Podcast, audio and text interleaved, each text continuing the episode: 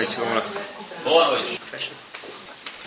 É incrível como sempre o tesouro está na frente da pessoa, até que a pessoa não perceba que o tesouro está lá. Ele fala: Eu passei por aqui mil vezes pela mesma estrada, pela mesma rua, pela mesma casa, mil vezes. Eu nunca achei o tesouro até que hoje eu vi e o tesouro sempre estava lá. Tem uma, tem uma, que, que isso tem a ver, pessoal? Tem um passo interessantíssimo na Torá que o tesouro estava sempre lá nesse passo. E eu lia, lia, lia, eu nunca percebi uma observação. Eu não sei como não percebi, mas Baruch Hashem, agora acho que a gente vai entender juntos aqui. Rashi fala em Parashat Nassau, todo mundo conhece o Rashi, que tem dois assuntos próximos. Os dois assuntos que estão próximos são o assunto de Sotá e de Nazir. Sotá é aquela mulher, não que ela traiu o marido, é uma mulher que o marido está em suspeita, será que ela, me, que ela me traiu ou será que ela não me traiu? Essa é a Sotá. E por outro lado, grudado com esse assunto, tem a Paraxá, o assunto de Nazir. Nazir é o indivíduo que ele se absteve do vinho. Então pergunta Urashi, pergunta mais precisamente o Talmud, por que Hashem colocou um assunto próximo do outro? Porque Sotá está próximo de Nazir. Então Urashi fala o seguinte, todo mundo conhece, e eu leio para vocês. Lomar lecha, shekol haroe sotá bekilkulá, toda pessoa que vê uma sotá explodindo, porque essa sotá de fato não foi só suspeita, ela sim teve relações físicas com outra pessoa que não era o marido dela, Yazir atzmo min hayain. Essa pessoa não pode mais tomar vinho, vira um nazir. Por quê?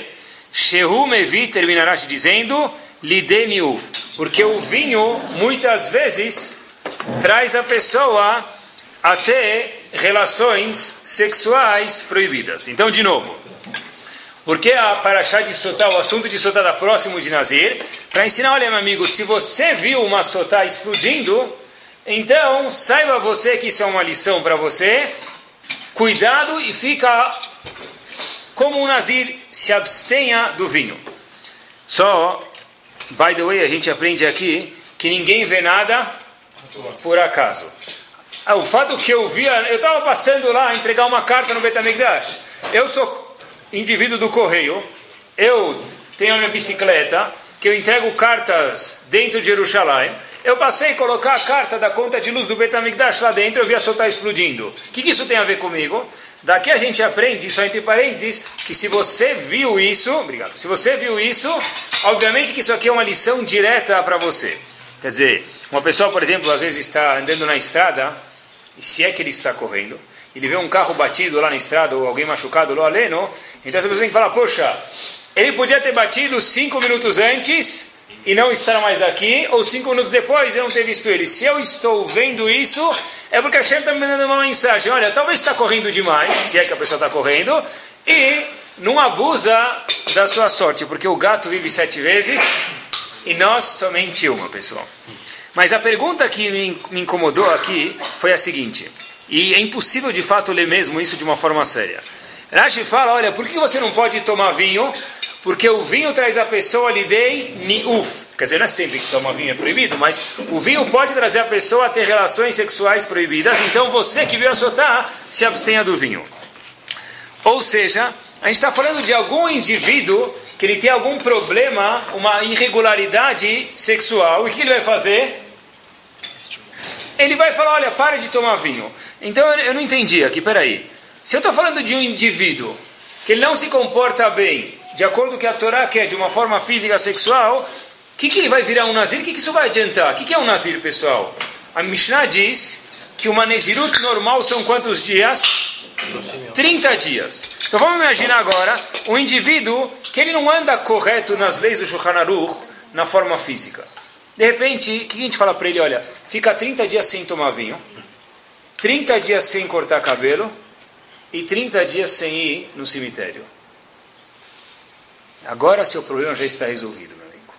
Você viu uma sota, você estava com um problema, isso é um sinal para você, está resolvido. Espera aí, pessoal. Eu não sou um bom degustador de vinho. Tá bom? Se vocês me derem um vinho, isso mesmo, essa é justa a pergunta. Se, eu, se vocês me derem um vinho, pessoal, de R$ 17,25 ou de 170 euros, 25, eu, felizmente ou infelizmente, não saberia a diferença. Então, para mim, ficar um mês sem tomar vinho não é big deal. Você fala, olha, você gosta de suco de laranja? Eu gosto. Um mês, talvez eu conseguiria, mas eu ia gostar de tomar. Mas tomar vinho um mês, faz você que duche para mim, eu não ia me incomodar. Fica sem cortar. É, uva ou suco de vinho. Ele não pode tomar nem uva nem suco de vinho. O que, que ele não faz também? 30 dias sem cortar cabelo. Bom, no meu estágio de careca, 30 dias sem cortar cabelo também, no big deal. E graças a Deus, 30 dias sem ir no cemitério, Bezat Hashem, que a gente não precisa ir por 30 anos, pelo menos. Então, o que, que, é tanto. Olha, o indivíduo está com. Eu não entendi esse passuco. O indivíduo está com um problema que ele não está se comportando bem fisicamente, entre ele e a mulher dele, sabe o que ele faz? Fica 30 dias sem tomar vinho, cortar cabelo e no cemitério. Puxa vida, solução mágica. Só se for alguma coisa cabalística aqui. Porque se for alguma coisa que tem alguma lógica mínima, o que, que adianta 30 dias? Não adianta lhe chorar nada. Eu não entendi, pessoal. Mais ainda, pessoal, imagina só uma pessoa lá lendo que ele tem uma deficiência física. Ele precisa fazer algum tipo de esporte com aquele órgão do corpo, a mão ou o pé. E de repente, 30 dias, ele vai ficar bom? Ele vai começar Bezat Hashem a ficar bom. Como que um Nazir 30 dias salva a pessoa do problema de Sotá? Pior ainda, não é um problema físico, aqui é um problema o quê? Emocional. Uma pessoa para fazer isso é a cabeça que está comandando o pessoal. Então o problema emocional é muito mais difícil que um problema físico. Como pode ser que 30 dias pessoal salva a pessoa? Se você vê uma sotá, amigo, 30 dias, vira Nazir, isso resolve. Como que isso resolve? Eu adoro quando falam que eu já ouvi isso muitas vezes, e a gente vê que isso é besteira, né? Um dia ele fala, olha, eu conheci essa menina no Shidur, ou ela conhecia esse menino no Shidur. Ele tem certo defeito que me incomoda muito, ou ela tem certo defeito que me incomoda muito, mas eu vou casar com ele, sabe por que eu com ela? Porque depois que casar tudo muda. Eu digo que muda para pior. Qual é que muda? A pessoa não muda. Não, eu detesto pessoas bravas. Mas eu vou casar e depois que eu casar, a certeza ela vai virar um doce de coco, ele vai virar um doce de coco. Como vai virar um doce de coco se a pessoa é brava, pessoal? A pessoa pode trabalhar as midot e às vezes mudar um pouco e depois mais um pouco, mas ninguém muda da noite para o dia ou no casamento do, do dia para a noite. Então, como que de repente aqui a gente espera que a pessoa mude porque ele ficou 30 dias sem tomar vinho? Ninguém contou isso antes de casar. É? Não, não agora sim eu posso contar. Pessoal, então, eu vi uma vez uma, uma, uma frase Está escrito que marriage is not a hospital. O casamento não é um hospital. Quer dizer, se o cara tem uma pessoa que ele vê que não é boa, não casa, porque ele não acha que vai melhorar tudo. Ele vai acabar morrendo ele no hospital ou ela no hospital. Então a resposta, pessoal, que tem aqui de Nezirut e Sotá, a resposta para essa pergunta, eu vi uma coisa fantástica mesmo no pé da letra, pessoal. A Torá não tem ó, a intenção de curar a pessoa nesses 30 dias. Isso é pachuto porque é impossível, ainda mais está falando de uma coisa que é emocional. A Torá está falando para a gente o seguinte, olha meu amigo, você, Reuven, está com um problema. Você, Reuven, está com um problema. Fato é que eu, Hashem dizendo, fiz você ver uma sotá para te alertar. O que, que, você faz agora? Teu comportamento errado. Fica 30 dias sem cortar cabelo, tomar vinho ou suco de uva e não entrar no cemitério. Para que não que isso vai consertar teu problema, olhem só o ganho, isso vai te conscientizar que você tem um problema. É só isso que a Torá quer fazer com a gente.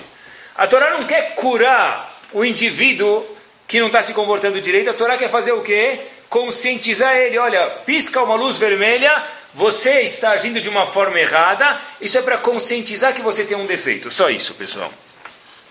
Daí para frente, a coisa é muito mais fácil. A parte mais difícil não é consertar. A parte mais difícil não é a pessoa se consertar. A parte mais difícil é a pessoa estar ciente que ele está fazendo alguma coisa de errado. É por isso que precisa de 30 dias. Mas eu nunca tomo vinho. Mas o fato de você saber que você 30 dias não pode tomar vinho nem se você quiser. E quando a gente fala para alguém, olha, agora você não pode coçar o nariz. A pessoa pode passar o dia inteiro sem coçar o nariz. Quando eu te proíbo de coçar o nariz, todo mundo agora já quer mexer no nariz. Podem mexer, pessoal. A ideia aqui é o seguinte: a gente está falando, não toma vinho. Eu não gosto, mas eu sei que agora é proibido. Mas por quê? Deve ser que tem alguma coisa de errado comigo. Então, ponto, mais uma vez, não é para consertar o indivíduo que vai soltar, mas sim para conscientizar ele que tem algo de errado. E o mais difícil, pessoal, é que a pessoa reconhecer que ele precisa mudar.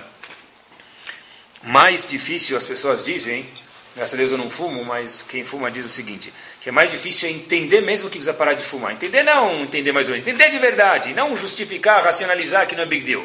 Se você entender de verdade, depois, com remédio, com, com uma pessoa que ajuda ele, um terapeuta que ajuda ele, alguém que ajuda ele, a parte é mais fácil. Mas o difícil mesmo é estar tá claro que para mim que fumar é veneno. Depois que eu entendo isso, que fumar é veneno, ou que açúcar para mim que é diabético é veneno, ou que óleo para mim, colesterol, que eu tenho colesterol alto é veneno, as coisas são muito mais fáceis, pessoal.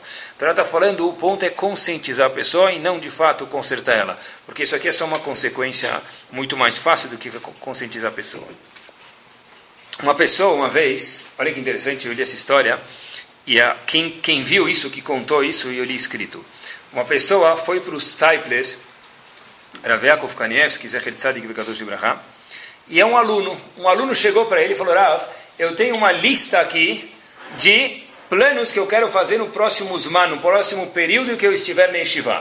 O que, que, você quer fazer? Então ele pegou a lista e mostrou para o Stiper. Ele falou o seguinte: olha, tem um ponto que eu quero melhorar no meu estudo de Torá. Olhem só, uma pessoa que está preocupada com a Torá dele. O aluno falou também: eu tenho um ponto que eu quero melhorar na minha reza, na minha tefilá. E uma midá que eu quero melhorar. O Stiper perguntou para ele: o que, que você escreveu? Como você vai fazer isso? Ele falou: olha, isso eu quero fazer três vezes por dia, isso duas, etc. E tal. O Stiper falou o seguinte: olha, esse ponto que você queria fazer três vezes por dia faça somente duas. Aquele que você queria fazer uma, nem faça. E o que você queria fazer três vezes por semana, faça uma vez por mês. Quer dizer, o Steiber fez o quê? 90% de liquidação. Ele tirou, deixou um pouco aqui, um pouco lá, só isso. Quem foi o Raham da história, pessoal, de verdade? O aluno ou o Steiber? O aluno falou, eu quero fazer, melhorar minha reza, Shaharit Min. Por que, que o Stapler falou para mim, só Shacharit se cuida, o resto deixa para lá? Porque ele estava entendendo, olha, se eu mostrar para ele que o Shacharit dele sobe, abandona por enquanto. Shacharit, você quer ter mais kavaná em tal brachá, mais intenção em tal brachá, então se concentra mais aqui. No momento que você começar a entender isso e gostar e ver que precisa mudar, o resto vem automático. Agora, se você impor sobre si de Shacharit, Minchai Arvit mudar, o que, que vai acontecer? Aí já é demais. A pessoa não aguenta. E o fato, de novo, a gente vê, pessoal, que o principal é conscientizar a pessoa uma mudança e não de fato mudar. Isso ajuda a gente, pessoal, a uma coisa importante, que a pessoa consiga apreciar também mudanças pequenas. No momento que a gente entende que o principal é se conscientizar, a mudança é uma consequência, mudanças pequenas a pessoa tende a apreciar mais. Quando a pessoa faz mudanças grandes, ele fala, puxa, agora eu vi que eu consegui. Cada passo, quando se refere a Torá e Mitzvot, cada passo, quando se refere a Torá e Mitzvot, pessoal, isso deve ser bastante apreciado. A Gemara conta em Brachot, da Field Zaina Mudbet, que tem uma nação, são chamados, eram uma nação, Irashi fala que eles são Bavlim. Bavlim, hoje em dia a gente traduz como iraquianos. Tem uns iraquianos, e eles são chamados Tipshai. O que é Tipshai? Hamar. Bobo. Um tolo. Que coitados. Quer dizer, o Talmud é o cérebro de Hashem. O Hashem está falando, olha, aquela nação se você pegar tudo, colocar num saquinho, escrever bobo e colocar no correio, vão jogar no lixo. Eles merecem isso. Por que eles são bobos, pessoal? Porque eles foram incriminados. A Gumará fala para a gente, pessoal, e prestem atenção. Já que essas pessoas viam Yehudim, é uma nação de não Yehudim. Essas pessoas viam Yehudim duas vezes por ano, indo estudar Torá em Jerusalém, eles iam em massa. Milhões de Yehudim iam estudar Torá em Jerusalém. Irashi fala, e Agmará fala o seguinte, já que nenhum deles se converteu para o judaísmo, nenhum deles se interessou ver o que os estavam fazendo naquela massa de pessoas que iam estudar na peregrinação para Israel, Hashem falou, eles são chamados o quê? Bobos. Por quê? Porque essas pessoas não se interessaram porque eles viram em volta. Tudo que a pessoa vê é para ele aprender. Uma pessoa que tem, nem tenta mudar, nem observa. Hashem fala como que uma nação, e de novo pessoal, que mitzvah que um goi tem de se converter? Zero à esquerda. Não à direita, à esquerda. Porém, se uma pessoa viu, naquela época do Betamigdash, o kavod, Não era para se converter, mas pelo menos se interessar. Nem isso não fizeram. O Talmud fala em Brachot para a gente que eles são chamados de Tipshim, pessoas tolas e bobas. Parece que Hashem está falando para a gente, olha, tenta mudar. Olha em volta e aprende das coisas que acontecem na sua volta, pessoal.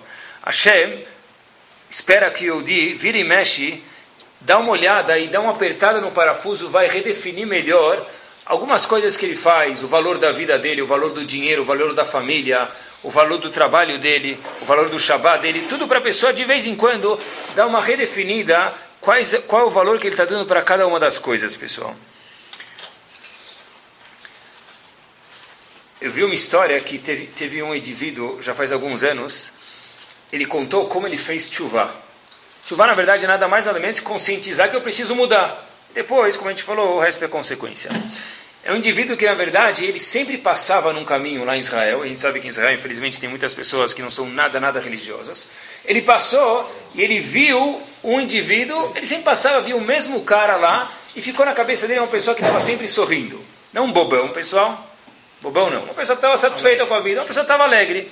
Ele ia voltar a ver aquele indivíduo alegre. Uma vez, vamos chamar esse menino de Reuven. Reuven voltou da discoteca. Deve ser que a namorada largou ele, eu não sei qual foi a história, mas alguma coisa aconteceu. Ele voltou rasito triste. Ele volta de manhã da festa e o que, que ele vê?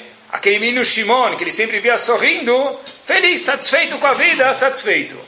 Falou, onde esse cara está indo? Eu volto triste, Anu mashkimim, vem mashkimim. A gente acorda e eles acordam. Eu estou indo dormir triste e ele já está acordando Razito contente. Por que ele está contente? Então, olha pessoal, olha que interessante. Ele falou, eu vou ver onde esse cara está indo. Ele seguiu ele. Andou atrás dele, andou atrás dele. De repente, obviamente que ele não percebeu que estava sendo seguido. Ele entra num prédio e esse prédio tinha um barulhão. Aquele indivíduo lá atrás, meio hippie, entra atrás.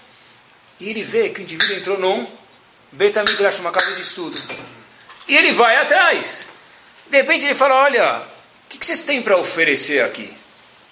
Não era Yorza de ninguém que ele queria uísque, pessoal. Você tem para oferecer, quer dizer, da onde aparece o sorriso desse cara? Por que, que você está sorrindo, meu amigo? Falou, você quer ver? Eu vou te abrir o menu, o cardápio aqui do Betamidrash. Vem aqui, senta comigo, vou te mostrar. E ele falou depois de um tempo, olha, foi esse o gatilho que me moveu a fazer chuva. Por quê? Porque eu vi, eu olhei para o lado e falei, tem alguma coisa para me aprender aqui nessa cena? Tem alguma coisa, alguma emeta, alguma veracidade a mais que eu não estou vendo que tem para que eu possa aprender, pessoal?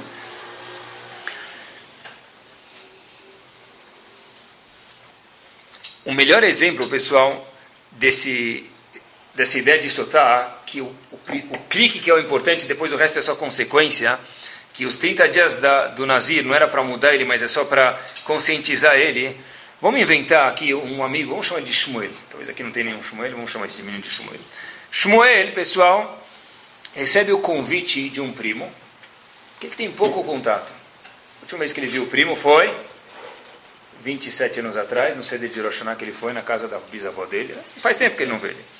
Ele entra falta 20, 30 dias para o Bar Mitzvah, que nem Copa do Mundo. Falta 20 dias para a Copa do Mundo, 20 dias para o Bar Mitzvah. Sfirata Omer, Hayom, vai passando, ele fala, puxa, agora faz tempo que eu não vejo minha família, eu estou contente. Nunca tinha oportunidade, meu pai nunca falou com, com esse lado, eu vou lá no Bar Mitzvah. Então, Shmuel, Sami, vai para o Bar Mitzvah.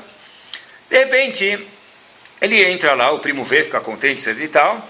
Ele fala, olha, o grande dia, né, tem a cerimônia, tá? Ele fala, olha, hoje à noite, espero que você recebeu o convite, vai ter, na mesma noite, uma festinha aqui do nosso bar Ele falou, claro que eu vou. Poxa, sou teu primo, pelo menos uma vez, faz tanto tempo que a gente não se vê, eu vou. Ele chega lá, só que tem um pequeno problema na história. Shmuel, que veio do mesmo sangue do primo dele, ele faz alguns anos, já que não se viam, ele só come kasher. Ele chega na festa, e a festa mais ou menos, ela é mais ou menos kasher, tá bom? mais ou menos grávida, tá bom? Tá mais ou menos kasher a festa, é mais ou menos grávida a festa, tá? Então, tá mais ou menos kasher. Aí ele chega lá na mesa, ele senta na mesa da família, e fala, olha, o senhor poderia, o que você quer? Uma Guaraná, por favor. Então, Sami toma uma Guaraná. Se gostaria, um garçom passa a cada 33 segundos, quer mais alguma coisa? Festa chique? Não. Uma Guaraná, uma Guaraná agora. E depois, mais uma Guaraná. Então o indivíduo já estava saindo Guaraná por, pelo ouvido, pelo, pelo nariz, estava saindo Guaraná por todos os lados. Aí, pessoal, o que acontece, pessoal? O tio fala para ele, ele, Habibi, come alguma coisa. Você não come alguma coisa, né? Ele fala, não, eu vou te contar, tio, é, faz tempo que a gente não se vê e tal, teve algumas mudanças na minha vida, tal, minha família, a gente agora só, eu e minha esposa, a gente decidiu que a gente só vai comer caché. Peraí, peraí, quê? Caché? E desde quando peixe com escama não é caché? Aqui, peixe com escama, pode comer. Não, mas tio, vou te explicar que o peixe com escama, na verdade, teve alguns molhos, quem cozinhou o peixe não foi eu dia, bicho lacum e tal. Aí o tio fala, peraí, peraí, peraí, peraí. Meu pai era rabino. Meu avô era Hazan.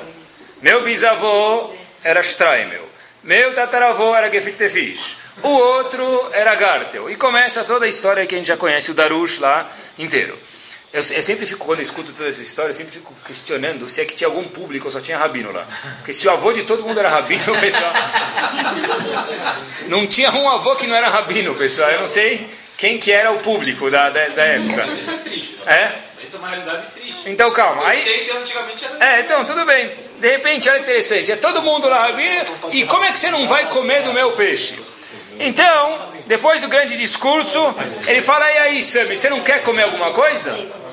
Aí Sami fala: Sabe o que, tio? Você me convenceu. Traz mais uma Guaraná. né? Tudo bem. Passaram-se discurso, tal, um esqueceu do outro, tal. Depois de 15 minutos, chega um outro primo que não se viu faz tempo. Quem é esse primo? Outro primo. Outro primo. Chama ele de fulano. Reuven. Reuven chega. E aí? Reuven chega de longe assim. Metade da roupa dele estava majnun e outra metade estranha. Reuven chega lá todo vestido assim estranho, tal, parece saiu, né?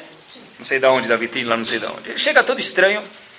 Aí ele fala, tio fala, oh, mas você não vai comer nada, Reuven? Ô tio, agora eu estou numa nova moda, tal, pop, uma nova moda pop aí. Eu agora só como brócolis com cravo, tio. É nova onda de brócolis com cravo ao molho madeira. Puxa, aí o tio fala, uau. Ô garçom, consegue um brócolis com cravo ao molho madeira? Aí o garçom fala, mas meu amigo, aqui não tem brócolis com cravo ao molho madeira. O tio, favor, dá um jeito. O garçom vai e volta tal. Aí o tio, fala, o garçom fala, tio, eu não consegui, fala pro dono da festa. O dono da festa fala pro primo, para esse Reuven, o sobrinho dele fala, Habibi, desculpa, eu, dessa vez, se me avisasse antes, com muito prazer, mas não tenho como conseguir, me desculpa mesmo, viu? Garçom, é, brócolis com cravo ao molho madeira. Beleza. Por que, que ele quis agradar Reuven e não Sami? Por que, que brócolis com cravo molho madeira é menos estranho, é mais legal conseguir do que um peixe assado por um Yehudi com escamas. Por que, que o tio falou, mas meu avô era bem... Por que ele não falou que meu avô era pop e não comia brócolis com cravo, etc e tal? Por que ele não deu o mesmo darucha, a mesma drachá para o segundo sobrinho? Por que, pessoal? Porque se, eu acho que isso, psicologicamente, acho que é pachuta, é isso. Comer brócolis com cravo, ou cravo com brócolis, ou cravo e o brócolis junto cru, se você quiser, é sartê. Isso não me incomoda. Agora você falar que você come kasher e eu sei no fundo que o quê? Que eu também preciso comer kasher. Isso pinica dentro da minha veia, isso eu não vou deixar. Eu sou melhor do que você. Mon pere terá bem. Mon bisavô. E aí vai daí por diante. Quer dizer, quando a coisa incomoda a pessoa, aí a pessoa tende a ir para trás. Quando a coisa, se você quer comer brócolis, quer tomar Gatorade com limão e colocar uvas dentro, isso não me incomoda. Por quê, pessoal? Porque a gente prova, acho que o mesmo conceito. O mais difícil não é ser alguma coisa, é reconhecer que eu preciso mudar. É só isso, pessoal. Exatamente o que a gente falou de Nazir e Sotar. Essa é a grandeza, pessoal, de Nazir. Eu aceito que eu preciso melhorar. Eu aceito que outras pessoas que estão certas, eu estou errado em tal ponto, eu preciso melhorar. Sabem que mais ou menos em 1600, até então, tinha uma teoria, se o Sol rodava em volta da Terra, ou a Terra rodava em volta do Sol, que a igreja mantinha uma certa ideia. Até que apareceu o famoso filósofo, e etc. e tal, Galileu, e ele foi convocado antes da Inquisição porque ele estava indo contra a prática religiosa da época. Como é que você fala que a Terra que volta em, volta em volta da, do Sol, o Sol volta da Terra? Peraí, a gente tem uma certa lei aqui na nossa religião e você está fazendo exatamente o que é? O contrário. Ele foi julgado, pessoal, por ter cometido heresia. Heresia em hebraico é quando alguém vai contra a religião da época. De repente, pessoal, ele diz para o tribunal, olha que curioso, pessoal, ele tinha uma luneta, um tipo de luneta da época, não é aquela que a gente ganha no bar mitzvah, lá um telescópio. Ele tinha, ele falou o seguinte, olha, eu gostaria, eu aceito que vocês querem me ir contra mim, falou para a corte, porém, mas aqui tem o meu telescópio. Eu gostaria de mostrar para vocês, olhar um pouco e tenta dar uma olhada se vocês concordam comigo. Se eu tiver errado, você pode me prender, e se não, pelo menos vocês olhem. O tribunal falou para Galileu o seguinte: Habib, a gente nem vai ter audácia de olhar, porque a gente nem quer ser confundido e talvez a gente esteja errado. Quer dizer, a prova estava onde? Na frente do nariz deles, em, em cima do nariz, no olho, com o telescópio. Ele falou: na verdade, a gente não quer nem olhar para não descobrir que a gente está errado. Isso é o contrário do Nazir. A gente nem quer aceitar que a gente talvez precise mudar, pessoal. Na vida, tudo acontece e tem pessoas que agem de formas diferentes para cada uma das coisas. Quer ver? Quando sai o sol, o que, que uma águia faz? O animal águia, o que, que ele faz? Halel. Por quê? Ele canta Oh, Dur Hashem Kitov. Por quê? Porque agora ele vai caçar. Agora ele vai fazer agora o churrasco dele. De repente, o mesmo sol saiu, o morcego que ele faz está Hanun. Por quê? Morcego está triste, agora ele tem que se esconder, ele não pode mais pegar nenhuma presa. Quer dizer, o mesmo sol saiu, a águia foi fazer halel, foi fazer festa no estádio, e o morcego foi se esconder com medo do sol, pessoal. Os acontecimentos que passam nas vidas de todos nós são os mesmos. A diferença é como a pessoa reage ante a cada um dos acontecimentos, pessoal. Todo mundo tem, tem, consciência das coisas que estão certas e erradas no fundo, pessoal. Que nem aquela história que a gente mostrou dos dois sobrinhos que foram no bar mitzvah de kashrut. Na verdade, Yehudim especial no mundo tem essa consciência. Eu, eu dei uma verificada, dei uma pesquisada. Sabem que Imachemov Hitler teve escreveu um livro e o livro dele é chamado Minha Luta, Mein Kampf, né? Minha Luta em português. Esse livro, que você saiba, a primeira edição dele foi escrita em 1925, ele escreveu isso na prisão, quando ele estava preso. E de repente a segunda edição, o segundo volume do livro foi escrito um ano depois, 1926, quando ele saiu da prisão. Esse livro, olha como que era a Alemanha, ele virou depois, na verdade, virou a Bíblia nazista. E esse livro, toda pessoa que era formada na faculdade da Alemanha, onde eles tinham poder, essa pessoa ganhava um livro que Hitler escreveu, pessoal. Numa das páginas, se vocês procurarem nesse livro, está escrito o seguinte: os Yehudim, os judeus, assim disse aquele ser, os judeus inventaram o conceito de consciência. Esse conceito, disse ele, não existe. Eu vou provar para o mundo que o conceito de consciência ele não existe. Como ele vai provar? Eu vou fazer todas as atrocidades do mundo e mostrar que não existe consciência, porque eu faço o que eu quiser, do jeito que eu quiser. A gente pode matar pessoas ou fazer eles viverem, a gente escolhe isso. O Yehudi provou para o mundo que sim existe o conceito de consciência. Por que Hitler falou, a gente não vai aceitar isso? Porque quando eu tenho consciência de coisas, isso me obriga a fazer o quê? Mudar. E a pessoa não quer mudar, mas o mais importante a pessoa não é mudar. O mais importante é ter consciência, perceber, pessoal.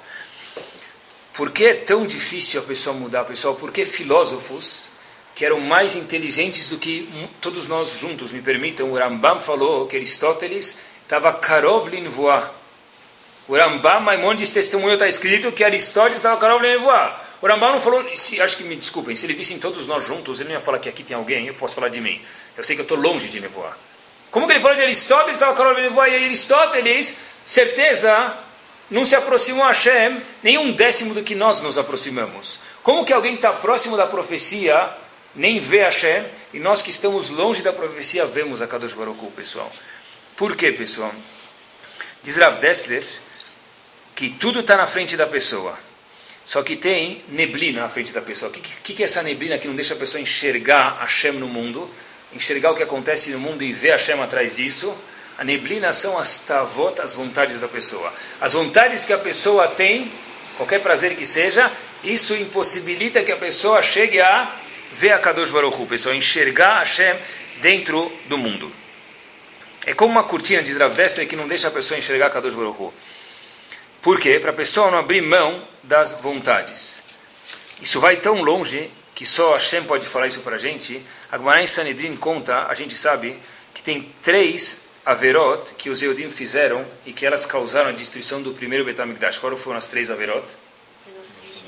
Não, o primeiro Betamigdash é são os três pecados capitais: Giloerayot, Shvichudamim e Avodazara. Tradução: relações sexuais proibidas, matar outra pessoa e Avodazara.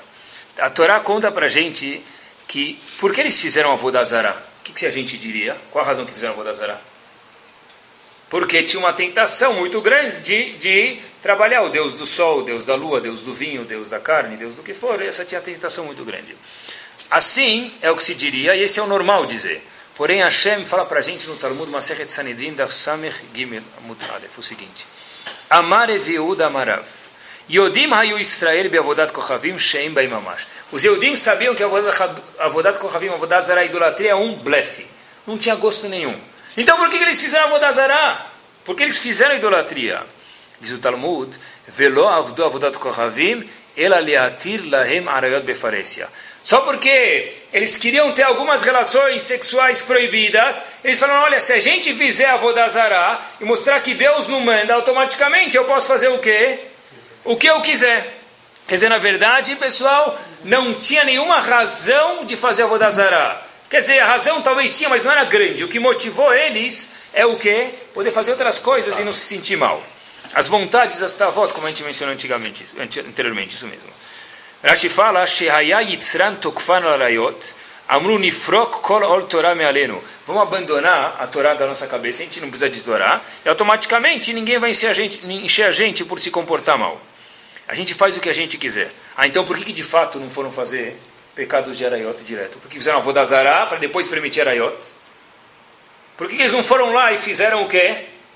Arayot direto, os pecados sexuais proibidos direto. Porque eles falam, olha, a gente vai fazer a Vodazará e automaticamente isso permite que a gente possa ter outras coisas. Por causa da consciência da pessoa. Foi o que Hitler e Marshimov Zichro disse. O judeu tem consciência. Não tem nenhum Yehudi que é sentir mal. Se eu mostrar para mim, se eu me convencer que Hashem não existe, que tem outros deuses, eu posso fazer o que eu quiser de uma forma tranquila. Porque no fundo mesmo o pessoal tem uma agulha pinicando a pessoa falando, olha meu amigo, faça o que é bom, porque todo Yehudi, no fundo, de verdade, é uma pessoa boa, sem exceção, pessoal, sem exceção. Às vezes está mais fundo, às vezes menos, mas todo mundo é bom, pessoal. Yehudi em especial. O olho da pessoa, ele não é objetivo, ele é subjetivo. E dependendo das tavó, das vontades da pessoa, a pessoa não consegue enxergar o emet dentro da história. Quantas vezes tem discussão entre dois lados e os dois falam eu estou certo? E os dois sentem que estão certos mesmo, em qualquer tipo de negócio. Até que alguém vem e fala, mas você está errado. Por que ele não enxergou que ele estava errado? Porque a pessoa tem desejos, tem interesses pessoais. E olhem o que quer dizer, pessoal, interesses pessoais. Eu li uma história três vezes e eu não acreditei, até que eu li ela de novo, pessoal. Tem um grande legislador no Shulchan Aruch chamado Shach. O nome dele é Shabtai Cohen, ele é o Shach.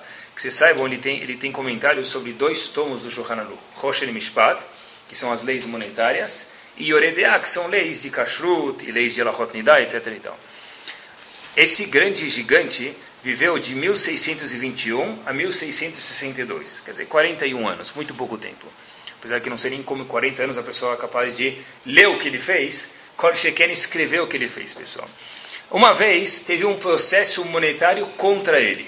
Teve uma discussão monetária entre o Shah e mais alguém. Quem já ia julgar esse homem? Está todo mundo com medo, porque se ele escreveu comentários sobre o Shulchan Aruch, quem vai julgar ele? Até que de repente, pessoal, a história aconteceu exatamente assim.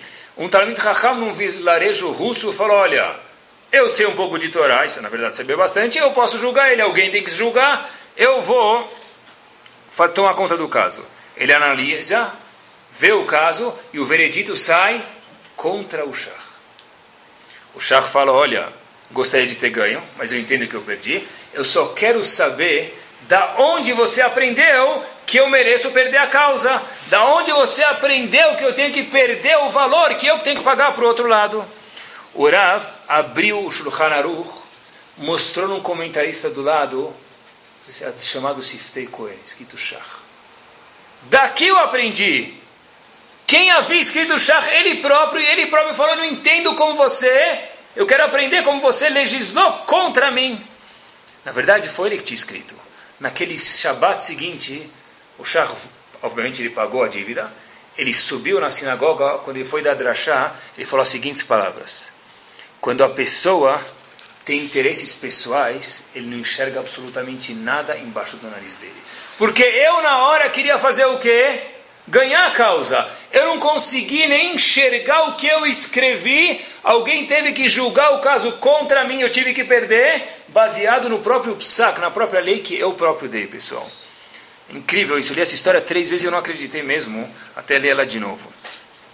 Obviamente, pessoal, que o mundo, desde que a gente, desde que Adam Arishon pecou, e obviamente não era maçã, o trabalho nosso, o trabalho do ser humano é procurar o emet que existe, procurar a verdade que existe dentro do mundo. E é muito difícil mesmo, porque Hashem fez o quê? Que a verdade agora está encoberta, a pessoa não consegue ver.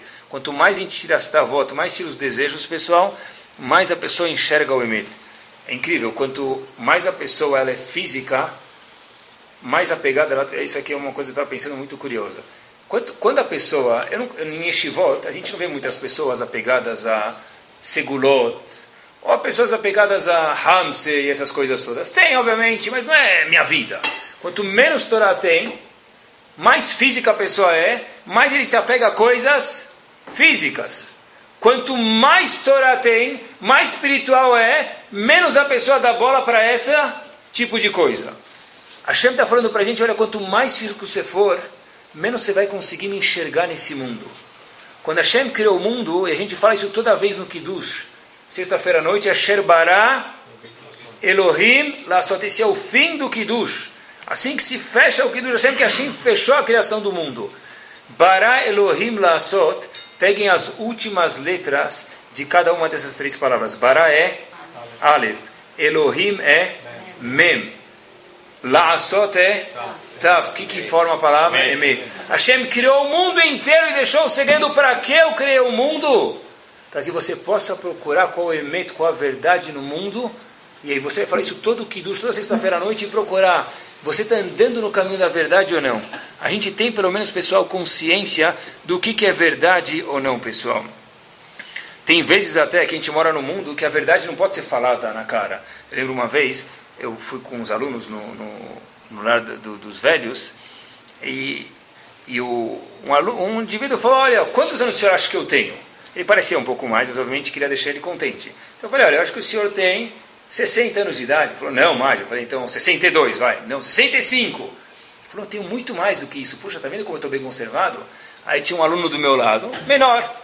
Falou, eu sei quantos anos o senhor tem. Eu falei, quanto? 95. Aí o indivíduo falou, não é para tanto também, né?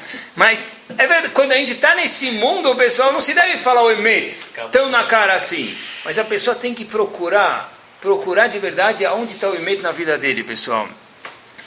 E, sabem que ao, a El Al, a companhia israelense, eu, eu procurei até pouco tempo atrás, só teve um voo da Elal que infelizmente não foi parar no destino certo e acabou caindo. O que aconteceu foi um, muito bom. É um avião de carga da Elal. Ele foi fazer transporte de petróleo, pessoal. Petróleo? Sim. De da Holanda para Israel. E de repente, pessoal, presta atenção. Esse piloto, como que a pessoa, como esse indivíduo virou piloto da Elal? O piloto da Elal, ele virou porque ele era piloto do exército israelense, e depois de uma certa idade, não vou contar para vocês a idade para ninguém sentir velho, a visão da pessoa ela começa a ficar um pouquinho pior, e para um exército isso aqui é importante, então a pessoa é obrigada a abandonar aviões de caça, etc., do exército, para trabalhar com aviões, não, nem de passageiro, para carga. Então ele foi trabalhar lá, de, lá avião de carga. E esse avião, como eu contei para vocês, caiu. Estava lendo um artigo sobre caixas pretas, sabe aquela caixa que sobra do avião? E aí, o piloto desse avião era um participante roxo de um kibbutz Shomer Atzair. Uma pessoa que infelizmente não teve absolutamente nenhum contato com a religião, nunca ensinaram nada para ele. O que ensinaram, na verdade, foi contra a religião. E nas últimas frases estão gravadas naquela caixa preta. Qual é a última frase de um piloto de Shomer Atzair, onde na frente estava escrito aqui se come porco em Yom Kippur, falou antes do avião cair. Está gravado isso. um artigo que eu li, pessoal. Shema Israel Adonai Eloheinu Adonai Echad. Todo Yehudi sabe qual é o Emet. Ele pode falar, eu sou ateu, graças a Deus. No fundo, ele sabe qual é o Emet. No fundo, ele sabe qual é o Emet. Até Bilam, antes de falecer, que ele falou, Tamot Nafshi Mot Esharim, eu quero morrer como um tzadik. Que Hashem falou para ele, para morrer como um tzadik, você tem que ter vivido como um tzadik. Mas no fundo, pessoal, o que Hitler não conseguiu aguentar é que o Yehudi inventou no mundo o conceito de consciência. E todo Yehudi, por menos religioso que ele seja, ele é um Yehudi. As células dele podem estar adormecidas, mas todo Yehudi, pessoal, é um Yehudi. Pessoal, não tem ninguém que não é Yehudi. A pessoa tem que olhar para o mundo e falar, como pode ser que todos aqueles povos do, da aula de história, que única vez que eu vi eles foi na prova da, da, da, da FUVEST, ou do vestibular, gregos babilônios, Atenas, assírios, batirros, onde eles foram parar, pessoal? Na prova do vestibular, cadê eles? Cadê eles? Eles viraram agora a opção A do vestibular ou D do vestibular. Ninguém aguenta mais nem ver eles no vestibular. Cadê eles? Nós sofremos na mão de todos eles. E aonde você vai, você encontra uma máquina de Coca-Cola e um judeu. Você pode ir no aeroporto de não sei de onde falar, oh, você está fazendo o que nesse voo? Sempre tem um Yehudi, pessoal. Como que nós sobramos, pessoal? Como o Yehudi sobrou? Não sei, pensa. Algo a se pensar. A pessoa tem que aprender a pensar. Para terminar, Rav Shimon Schwab conta que ele passou um dos melhores Shabbatot da vida dele, não foi no spa, ele conta, ele passou um dos melhores Shabbatot da vida dele, não foi num, num, num, hotel seis estrelas, ele passou num hotel que de luxo, à noite talvez era uma estrela. Ele passou aonde o Shabbat dele?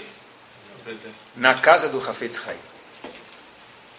Ele viu o Hafetz Haim e passou o Shabbat na casa dele.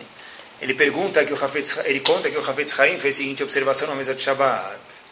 O man tinha gosto de o que, que você pensa. Eu agora quero comer sushi. Então eu pego o man e eu vou sentir gosto do que? Sushi. Ele quer comer hamut. Ele pega o man e tem gosto de quê? Hamut. O outro quer comer gefilte fish. Ele pega o man, pensa em gefilte fish, tem gosto de quê? Gefilte fish. Com reino ou sem reino, como você quiser. Cada pessoa conforme a vontade dela e conforme o que? O que ele pensa, pessoal. Coitado dos donos do restaurante. Mas, até aqui a gente conhece. O Rav Haim fez uma pergunta sobre o que não se conhece, disse Rav Shimon Shob na mesa de Shabbat. Se a pessoa come o man sem pensar em nada, qual o gosto que o man tem? Em outras palavras, qual o gosto parve do man? Se eu penso em hambúrguer com batata frita, o man tem gosto de hambúrguer com batata frita. Se eu penso em pizza, o man tem gosto de pizza. By the way, se eu penso em alguma coisa taref, que gosto tinha o man? machloket no Midrash se tinha gosto de, de camarão, por exemplo, ou não. Mas eu volto. Perguntou Hafetz Haim para Shimon Schwab se uma pessoa pensa, não pensa em nada, qual o gosto que tinha humana? Se o Hafetz Haim em Yiddish, eu não vou me aventurar a repetir, mas eu vou traduzir direto para vocês. O Hafetz Haim falou o seguinte para Shimon Schwab, ele conta isso. Escutou da boca dele, pessoal. Se a pessoa não pensa, o mar não tem gosto de absolutamente nada. Não existe um gosto parvo do man. Porque disse o Ravetz Haim, e na vida é tudo igual. Uma pessoa que não pensa, vai vivendo a vida, vai vivendo a vida, mas não pensa o que ele está fazendo e como ele está fazendo. Disse Ravetz Haim, a vida inteira não tem gosto de nada. Teve uma convenção, agora tem, um, tem uma organização muito famosa nos Estados Unidos, chamada Torah Missorah. Torah Missorah é uma organização que lidera, vamos dizer assim, a ideia das escolas judaicas nos Estados Unidos, o que elas vão ensinar e qual é o desafio da geração, etc. e tal. Teve uma Torá Mussorá muito recente, há muito, muito pouco tempo atrás, e um dos oradores que tinha lá é o Rosh atual de Baltimore, chamado Rav Feldman. Rav Feldman fala que o maior Yetzerará dessa década, que ele está vivendo, e essa que ele está vendo, e assim é essa opinião dele, qual que é, pessoal? Qual o maior Yetzerará dessa década? Dardo no alvo, distração. Pessoa ele falou, a pessoa, o problema hoje da internet, as pessoas acham que que, que é a sujeira, a parte não limpa que ela tem em muitos sentidos. Disse ele, óbvio que isso aqui é um problema. Mas o problema, olha que fantástico, pessoal, olha que palavras sábias. O problema da internet, muitas vezes, quando ela não é bem usada, a gente tem que tomar muito cuidado, é como isso desvia, estava falando de educação, a atenção de pessoas para as coisas que são importantes. Como a pessoa acaba ficando 24 horas por dia, 7 dias por semana, quase, olhando só para banalidades, mesmo que não for coisas erradas de acordo com a Torá. Como a pessoa esquece na vida o que é importante.